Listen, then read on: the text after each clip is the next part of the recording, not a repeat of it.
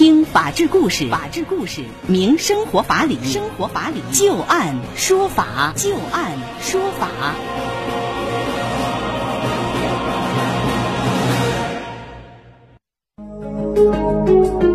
北京时间的十八点零三分，您现在正在关注收听的是石家庄广播电视台农村广播，在每天的傍晚六点到六点半为您带来的《就案说法》，我是知晶。我们会在每天的节目当中，就一些真实发生的案例来邀请我们的法律顾问，帮助大家分析其中所蕴含的法理和人情。今天是周一，也是我们的周一固定专题节目《聚焦民法典》的时间。在今天节目当中，我们要和大家说到的这些案例啊，都是有关于民法典的。我们今天将会连线的法律顾问是张玉柱律师。那今天节目当中，我们重点要和大家关注的这样一个案子是有关于遗赠抚养协议的啊。老人家产遗赠给了居委会，结果呢，这失联子女在老人过世之后突然冒出来要争这个继承。那么，老人的遗产究竟最终要交给居委会呢，还是要给他这些失联的子女呢？我们接下来来详细了解一下这个案例的经过啊。家住江苏无锡梁溪区的曹大爷，在附近居民眼中不善言辞，独来独往。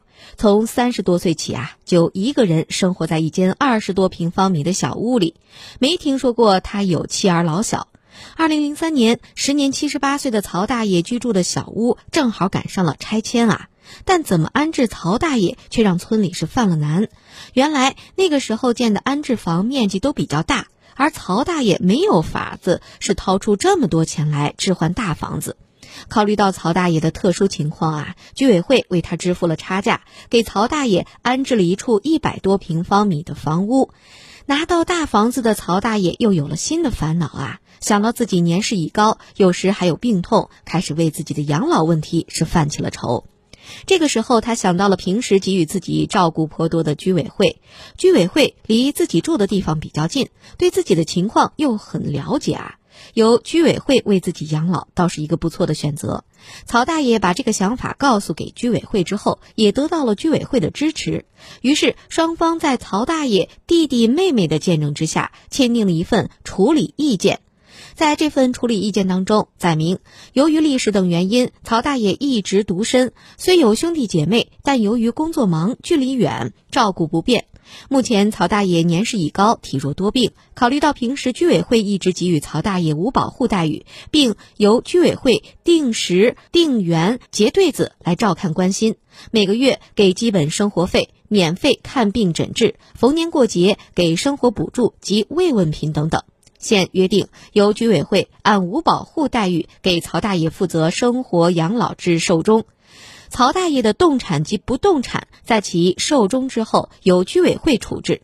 居委会、曹大爷及曹大爷的弟弟妹妹全部都在处理意见上签了字。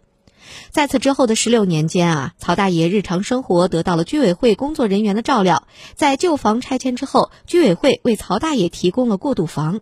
几次生病住院，居委会都替他支付了医疗费。逢年过节还送上慰问金。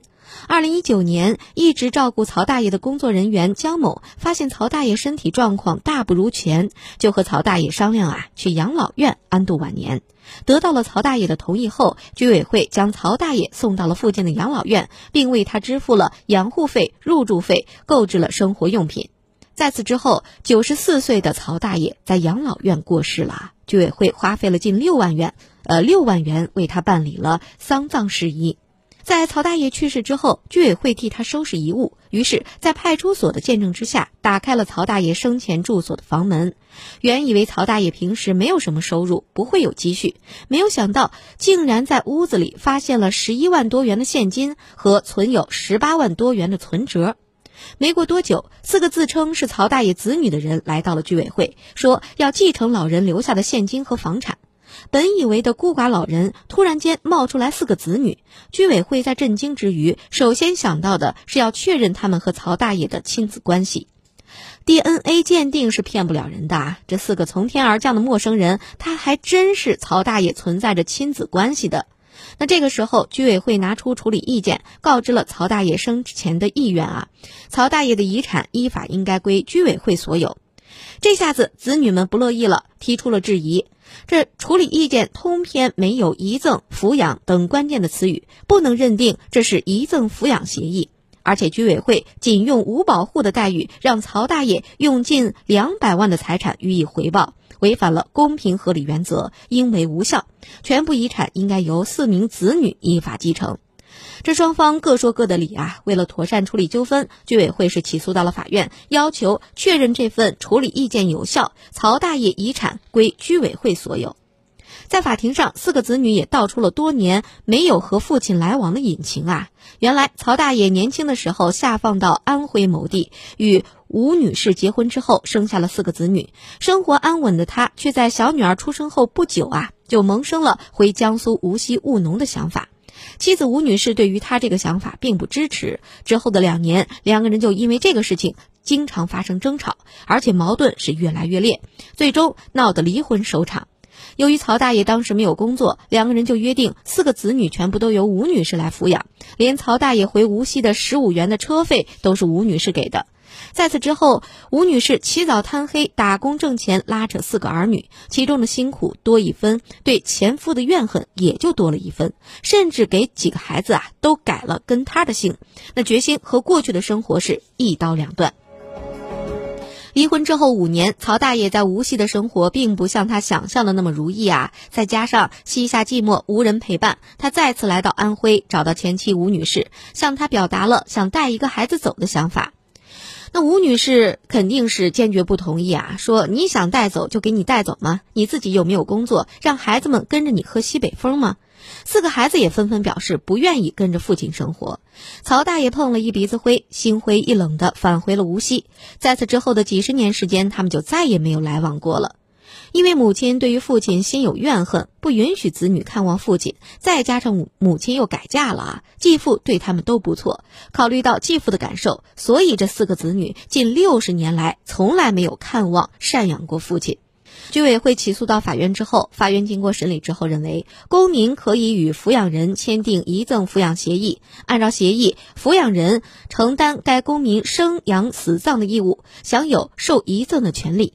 公民可以与集体所有制组织签订遗赠抚养协议，而处理意见从标题和形式上看，虽然没有注明是遗赠抚养协议。但根据它的实质内容来看，双方的权利义务全部都约定明确，应该认定它本质上就是一份遗赠抚养协议，而且这个协议主体是格，意思表示真实，内容合法，应为有效。居委会在签订了处理意见之后的十六年里，对于独居的曹大爷日常生活进行了扶助，妥善安排了这个住处，并且还有专人看护，还为他垫付了医疗费用。在他年迈的时候送他到养老院，并且支付了费用。在他过世之后又承担了丧葬费用。以上种种都表明啊，居委会已经尽到了抚养的义务，也保障了曹大爷的生养死葬。这种生活上的照料和精神世界的关爱啊，是无法用金钱来衡量的。法律无法还原居委会对曹大爷照顾的具体情形，但曹大爷活到九十四岁高龄才过世，本身也说明了一切。由于遗赠抚养协议的效力是优于遗嘱继承和法定继承，因此居委会有权按照协议约定享有受遗赠的权利。由此，法院判决处理意见有效，曹大爷留下的房屋、现金、股权以及存款本息啊，全部都归居委会所有。那接下来，我们就来听一听张玉柱律师给大家分析点评一下这个案子啊，究竟什么是遗赠抚养协议？这个遗赠抚养协议，它要满足呃什么样的条件才是一个有法律效力的这样的一个遗赠抚养协议？另外，如果老人他又签了一份遗嘱。那么，遗嘱和遗赠抚养协议，他们之间这个效力究竟哪个更加优先呢？首先说第一点啊，说这个东西呢，我们在生活当中经常写协议，这个协议究竟叫什么名字，这个不重要，关键看你的内容符合哪个协议的特征，那么就认定就是什么样的协议。也就是说，这个协议它上面起的这个名字可以随便叫，是吗？比如说，在这个案子当中，处理意见也可以是吧？啊，你把你负责抚养遗赠协议，你写个嘟嘟协议，是吧？甚至你就写个协议，是吧？无所谓，关键就是看你符合什么样特征。是的，就跟说呀，说你是不是人，不在于你模仿人模仿的多好，而在于你的 DNA，是吧？做大猩猩的 DNA 跟人相近四度，能达到百分之九十九。嗯但是呢，他也不是人，这是第一个。第二个呢，就是你所说的啊，这个遗赠抚养协议。这个遗赠抚养协议啊，我们一听这个名字，大家伙儿就能理解了。遗赠，遗产赠与的遗赠，抚养，辅助的辅，一个提手，一个夫人的夫，是吧？不是一个提手，一个无产阶级的无，相互扶着，扶着往前走。遗赠抚养，那么把东西给了你，你来养我，协议，这叫遗赠抚养协议。内容就是说，你出力，我出钱。那么根据民法典的规定呢，就是说这个遗赠抚养协议呢，你既可以同个人签，也可以同基层组织签，村委会干嘛的，这些你也可以签。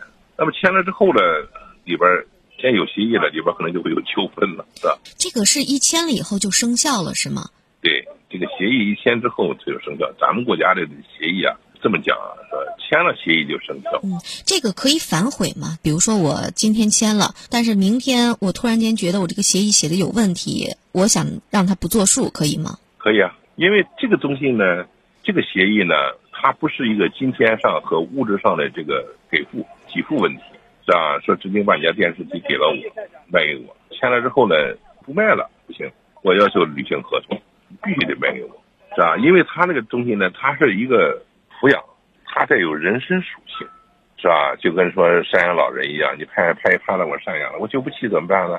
你总不能拿刺刀逼逼着我去吧？所以这个东西呢，没法强制执行。张律师，您看，您刚才说的这个，说犹豫了或者是后悔了，可以不执行。但是啊，假如这个老人和另外我们假设一个邻居吧，他签了一份遗赠抚养协议，这个邻居照顾了他一个礼拜，这个老人反悔了，这个时候能不能撤销呢？可以啊，签这个协议的双方都是可以随时反悔的，是吗？可以啊。但是这里面，后果啊，对我我就在想这个问题，如果反悔了的话，那这个协议有什么用呢？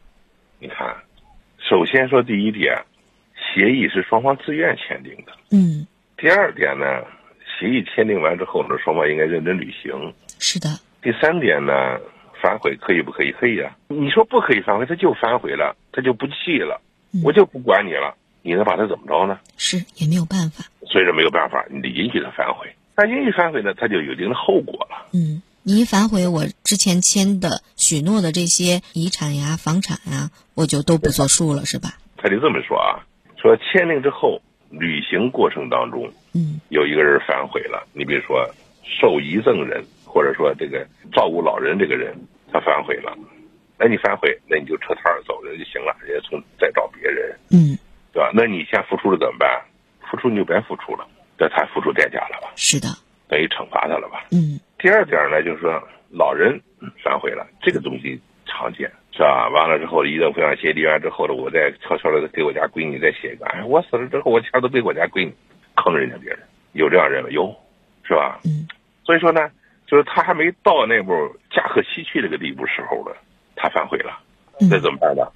人家付出的这些东西劳动，他应该给人折价去，对吧？你不能让人替你白干活啊！你这你你你这不成骗子了吗？是的，对吧？嗯第三点呢，就是说，如果如果老人去世了，嗯这个时候双方的意见矛盾没有表面化，是吧？你比如说，你给张三立了立了个遗赠抚养协议，这个张三他他就不去了，是吧？老头儿就要找别人了，是吧？完了之后呢，去世了，你拿心，我还有个遗赠协议，我要求兑现。对不起，因为你没有按协议办，所以说这个遗赠抚养协议这个遗产你得不到。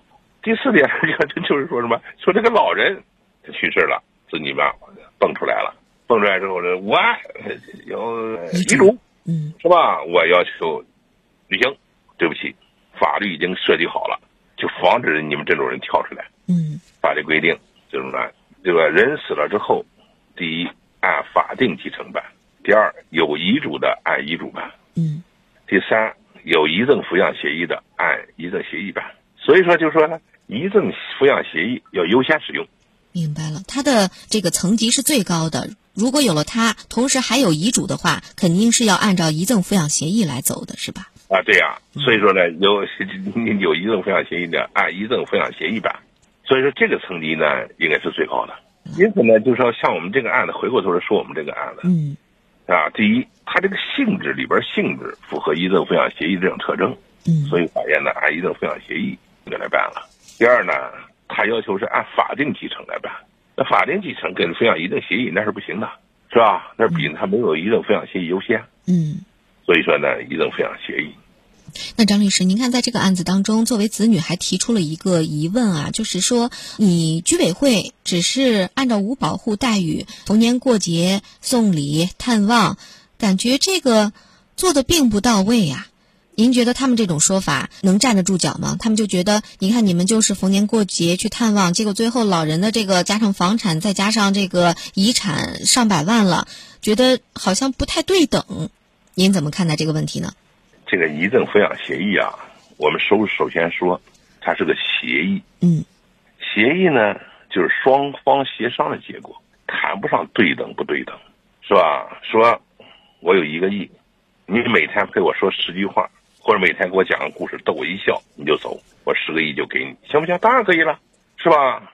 你让侯宝林来讲，是不是？你说他对等吗？那也不对等。是的，这个东西呢，它是个协议，双方协商的一个结果。嗯。具体说，你每天我就看你一眼，是吧？这就行了。人愿意自己财产自己处理，是他能讲这个就瞎扯呢，这是。明白了啊，那我那那真是属于无利交三分。嗯。